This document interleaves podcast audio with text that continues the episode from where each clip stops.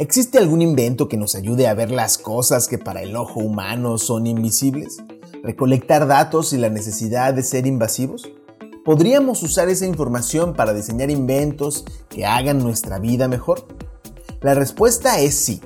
Este tipo de tecnología se llama LIDAR y aunque actualmente la industria de los automóviles no tripulados la ha puesto de moda deslumbrándonos con sus avances, tiene más de 90 años de implementación en diferentes terrenos. Mi nombre es César Gaitán y con este tema reanudamos Futuro Posible, un podcast semanal en donde platicaremos de los avances y proyectos en el mundo de la tecnología, innovación y la creatividad, porque estamos seguros que estas ideas pueden salvar el mundo.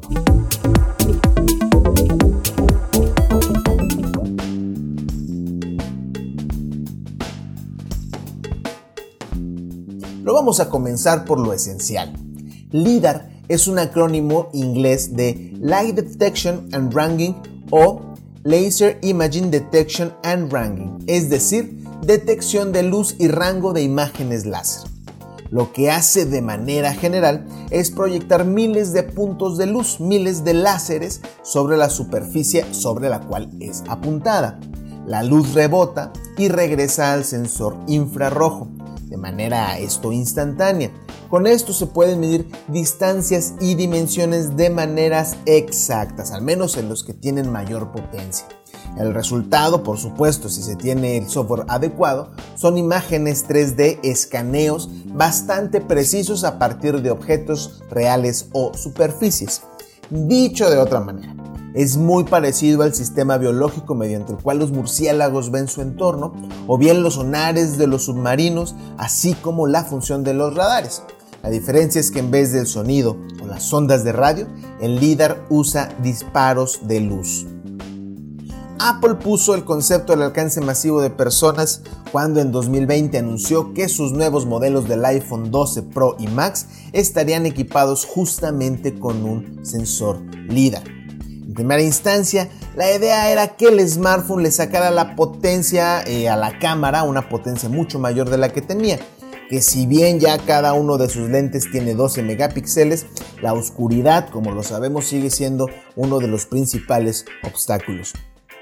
Eh, dicho así, ya fuera para fotografías o video, se supone que el sensor LIDAR te ayudaba a enfocar o destacar objetos con poca luz. Sin embargo, expertos y reviewers consideran que se trata de apenas un pequeño plus para algunos que va a ser tal vez indetectable, ya que esta tecnología todavía no puede sacarle el máximo provecho a los teléfonos eh, inteligentes. La ventaja más grande cuando hablamos de este tipo de dispositivos viene al momento de utilizar aplicaciones enfocadas en realidad aumentada ya sean videojuegos o utilidades, se pueden usar para mapear entornos en segundos de manera precisa, desplegar gráficos en 3D y realizar mediciones instantáneas. Por ejemplo, ¿qué tal si tú necesitaras tomar la medida de alguna habitación pero no cuentas con las herramientas necesarias, herramientas físicas. Bueno, si tienes un teléfono que cuente con un sensor LIDAR, podrías hacerlo. Tal vez lo que quieres es eh, buscar la manera de adecuar tu casa, de, comprar un nuevo mueble. Ya existen catálogos que te permiten visualizar cómo se verían eh, una mesa, un sillón, un cuadro. Tú lo puedes trasladar mediante, mediante tu dispositivo de teléfono. Puedes tratar de visualizar cómo se vería. Ya había algunos ejemplos que todavía no eran exactos. La verdad es que el sensor LIDAR que ahora se tiene ayuda a que sea mucho más preciso. ¿Qué va a pasar con la gente que se dedica a la parte gráfica? Quizá a escultura, quizá a modelado. Pienso también en el diseño de videojuegos. Con este sensor van a poder tomar objetos de la vida real, traerlos de una manera rápida, sencilla y precisa a su computadora y después empezar a postproducirlos. Eso creo que va a ser bastante interesante. Sin embargo, cuando hablamos del el uso del sensor LIDAR en smartphones, la verdad es que todavía no es 100% confiable. Como ya mencioné al principio, este desarrollo no es nuevo.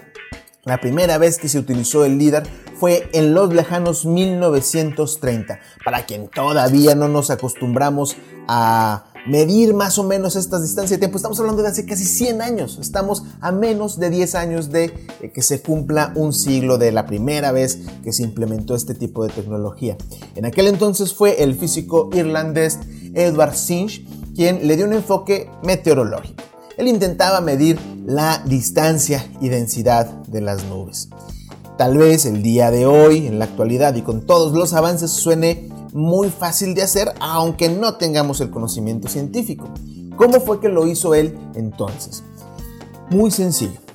Buscó que durante las noches hubiera un cielo donde se vieran claramente las nubes, que hubiera un cielo con luna. Entonces enfocaba un foco para tratar de apuntar hacia ellas.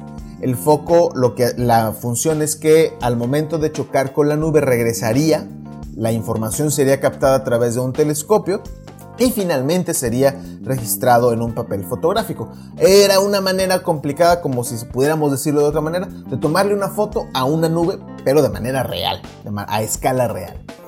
Eh, desde entonces, por supuesto, el líder ha evolucionado muchísimo. Desde aprender a medir la superficie de la Tierra, detectar movimientos tectónicos y por supuesto se ha implementado de manera muy eficiente en el campo arquitectónico. Una de las eh, de los implementos más llamativos, al menos en mi parecer, en mi curiosidad, es que en los 60 científicos de la NASA comenzaron a experimentar con láseres para tener una imagen de las órbitas de varios satélites, entre ellos la Luna. De hecho, en 1969 Neil Armstrong instaló un espejo durante su caminata lunar.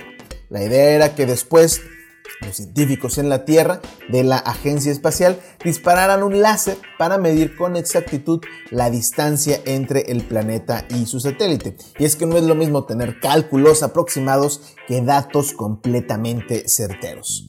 De acuerdo con Quartz, un portal en Internet, la tripulación del Apolo 15 empleó en 1971 el primer LIDAR espacial para mapear la superficie de la Luna y después en 1985 también la NASA desarrolló el primer LIDAR aerotransportado con la cual se realizó el primer mapeo topográfico de la Tierra.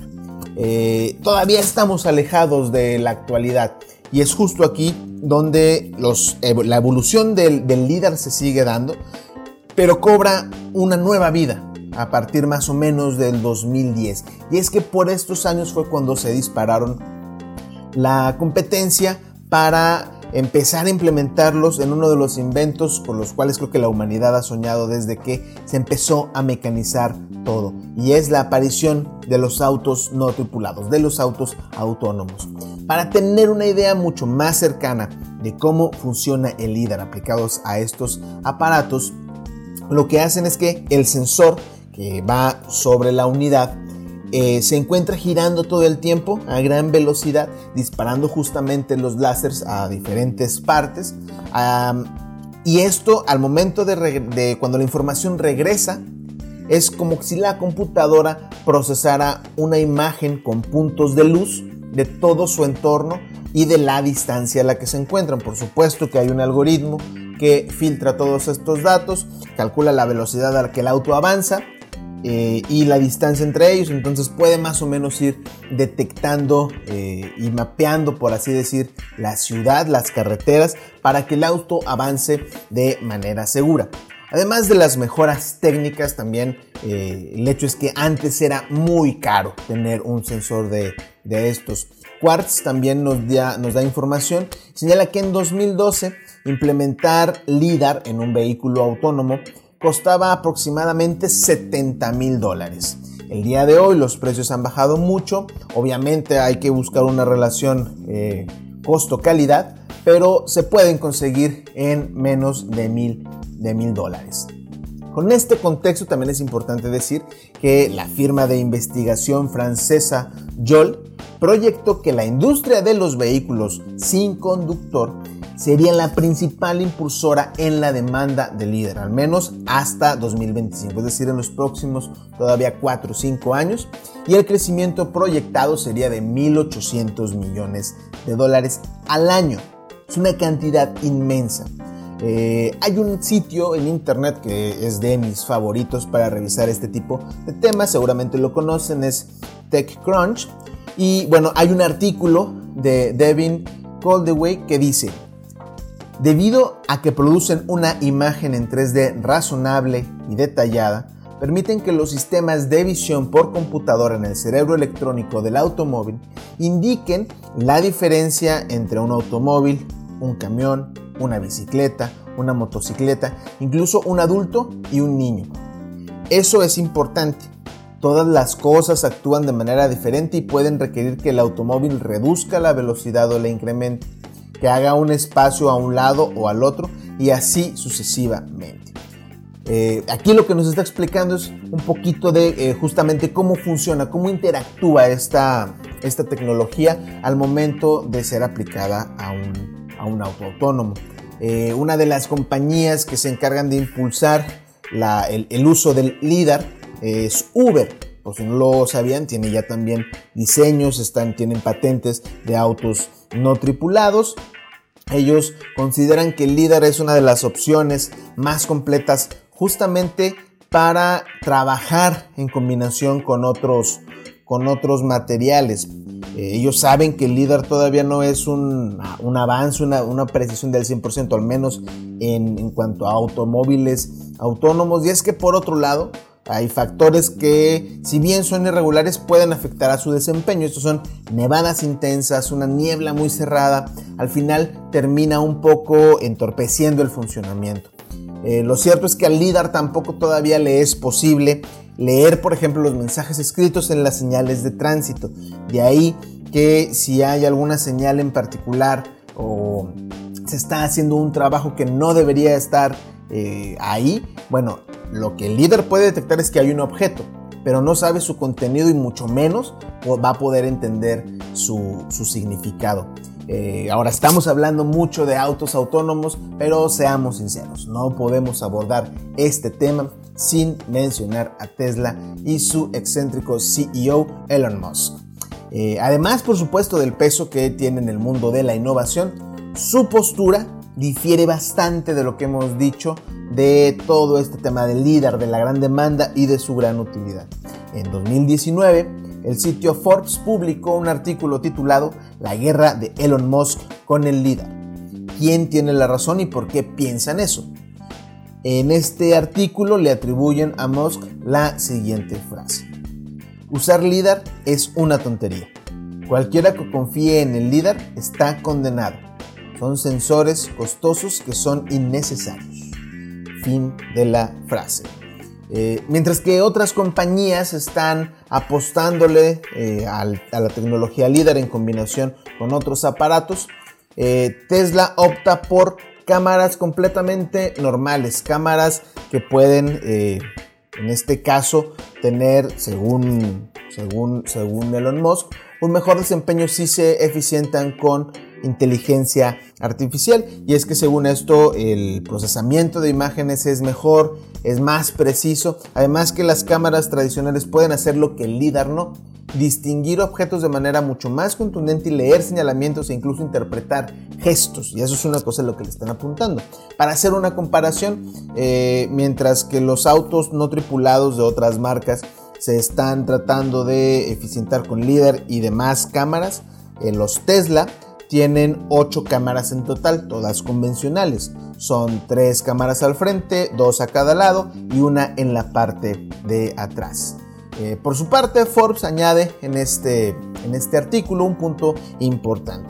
Y es que a diferencia de otros competidores, Tesla ya cuenta con vehículos automatizados en el mercado, mientras que todavía no existe un solo sensor líder lo suficientemente poderoso que se pueda implementar sin riesgo ya en la, en, en, en la venta. Entonces, eh, bueno, será un dilema que continúe por ahí. Mientras tanto, estos son los dos, eh, las dos variantes, las dos brechas más importantes que se discuten actualmente en la industria de los automóviles autónomos. Seguramente los años que vienen se van a inclinar más ante quien tenga la razón o bien nos van a deslumbrar con un nuevo invento que va a cambiar sin duda el paradigma. Entre tanto, el LIDAR continúa siendo explorado en otras áreas, por ejemplo, en la investigación espacial. Y es que no sé si lo sabían, pero en 2017 un grupo de científicos pudo identificar por vez primera las olas gravitacionales. Esta investigación, bueno, eh, fue mérito de un premio Nobel.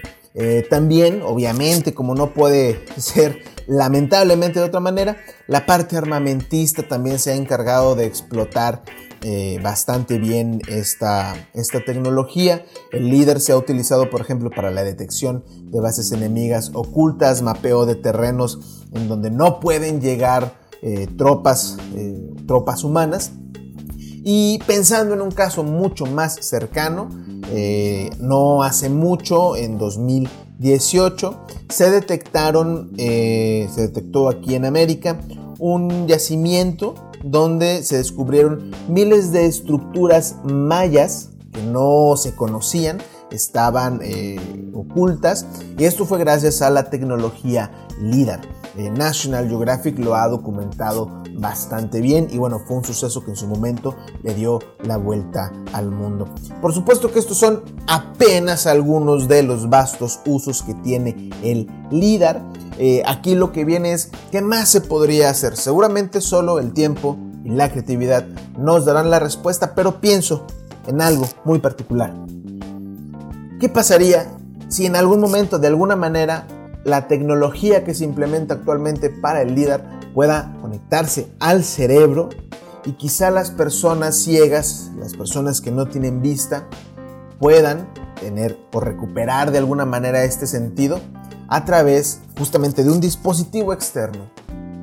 Por supuesto, no sería una vista como eh, la conocemos de manera tradicional, sin embargo, lo que sería muy, muy, muy, muy importante que una persona pudiera tener una percepción eh, visual de su entorno a través de esta tecnología. Sin embargo, esto ya es especular. Recuerden que no se trata de eso, sino de hablar de inventos, proyectos que de manera efectiva están ocurriendo, pero lo que sí es que nos da para imaginar cuál es el futuro posible que se aproxima. Mi nombre es César Gaitán. Recuerden seguir todas las redes de Vanguardia consumir las noticias que por ahí se están difundiendo día a día es información con valor. Nos encuentran como Vanguardia MX en cada una de las plataformas. Hasta el próximo podcast.